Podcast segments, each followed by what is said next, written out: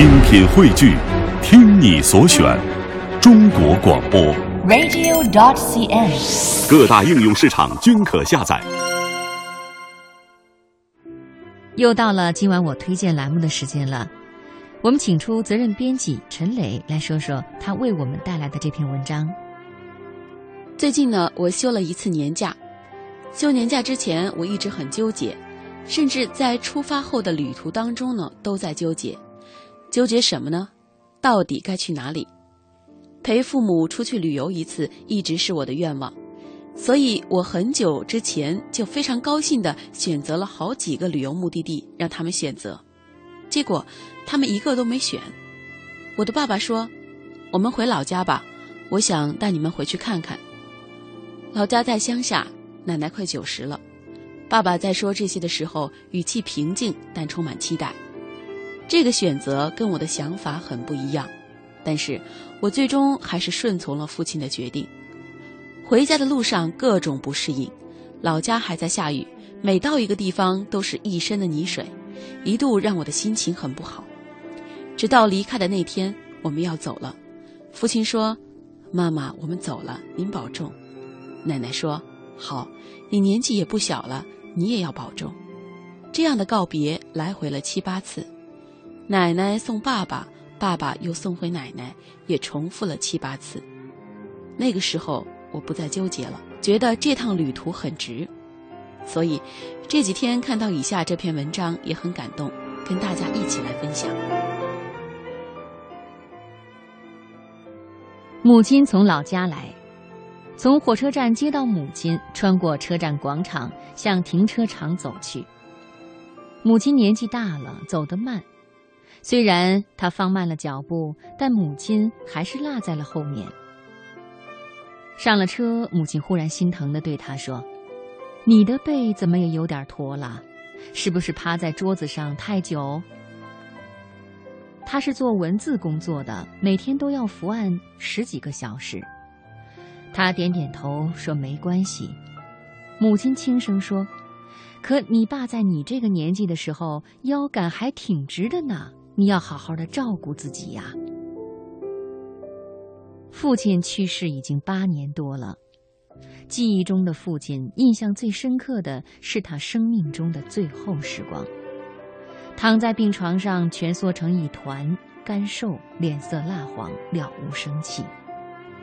但只要子女来到病床前看望他，他都会强撑着坐起来，面带笑容。父亲的背影，他还真记不太清楚了。从小他就喜欢走在前面，大步流星或者奔跑，总能听到身后的父亲或者母亲大声的提醒他慢点儿，注意安全。因为总是跑在前面，他很少看到父亲的背影，或者是看到了却根本没有留意。父亲的背影到底是怎样的？他一边开车一边努力在回忆，脑海中浮现的却都是父亲忙碌的身影，竟然没有想起一个完整的背影。他看了一眼后视镜，与坐在后排的母亲目光碰到了一起，母亲一直在盯着他看，盯着他的背影看，他的心猛地颤抖了一下。人到中年，他发觉自己不知道从什么时候开始，也时常怀旧，变得多愁善感了。脑海中突然跳出来一个背影，是儿子的。那是去年秋天，他和妻子一起送儿子去成都上大学，顺便旅游一趟。陪儿子办好了入学手续，在学校门口和儿子告别。儿子转身向校园走去，这时，一辆开往火车站的公交车来了。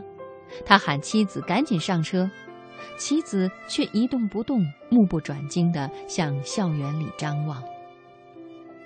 他循着妻子的目光看过去，在来来往往的人群中，他一眼就看到了儿子的背影，很高大，也很瘦。公交车开走了，他和妻子一直目送着儿子的背影消失在尽头的拐弯处。儿子一直没有回头，他看到妻子的眼里噙着热泪。妻子叹了口气，心疼地说：“哎，儿子太瘦了，你看他的背影跟个电线杆似的。”儿子不会知道，妈妈和爸爸一直在他的背后默默地注视着他渐渐远去的背影。就像那天一样，儿子留在他脑海中的有很多很多背影。从儿子蹒跚的迈出人生的第一步那天开始，他和妻子似乎就习惯了他的背影。儿子学步了，他小心翼翼地跟在儿子身后，随时张开双臂，以防儿子绊倒。儿子会跑步了，他一路小跑跟在后面，不时地提醒儿子注意，别摔倒了。看着儿子轻快矫健的背影，他露出了开心的微笑。儿子上学了，每天送儿子到学校门口，目送儿子背着书包走进校园，他才放心的离开。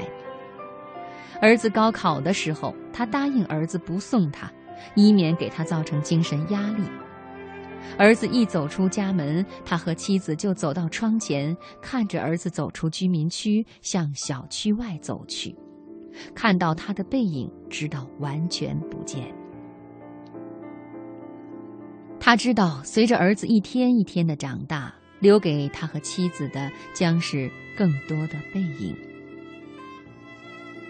他忽然意识到，身为人子，他却很少关注自己父母的背影。年少时上课读朱自清的背影，他怎么也体会不到朱自清先生的那份情感，甚至觉得作者太煽情了。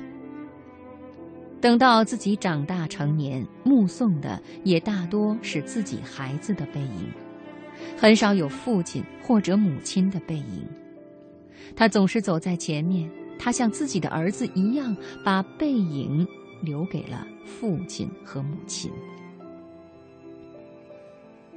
车开到小区外，他打开车门，搀扶母亲下车，他和母亲一起向自己的家走去。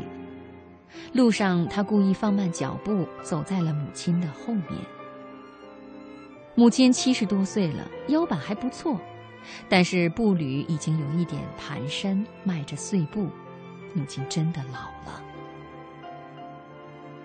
母亲突然回头，他揉揉眼睛，加快了脚步，和母亲并肩，缓缓地向家走去。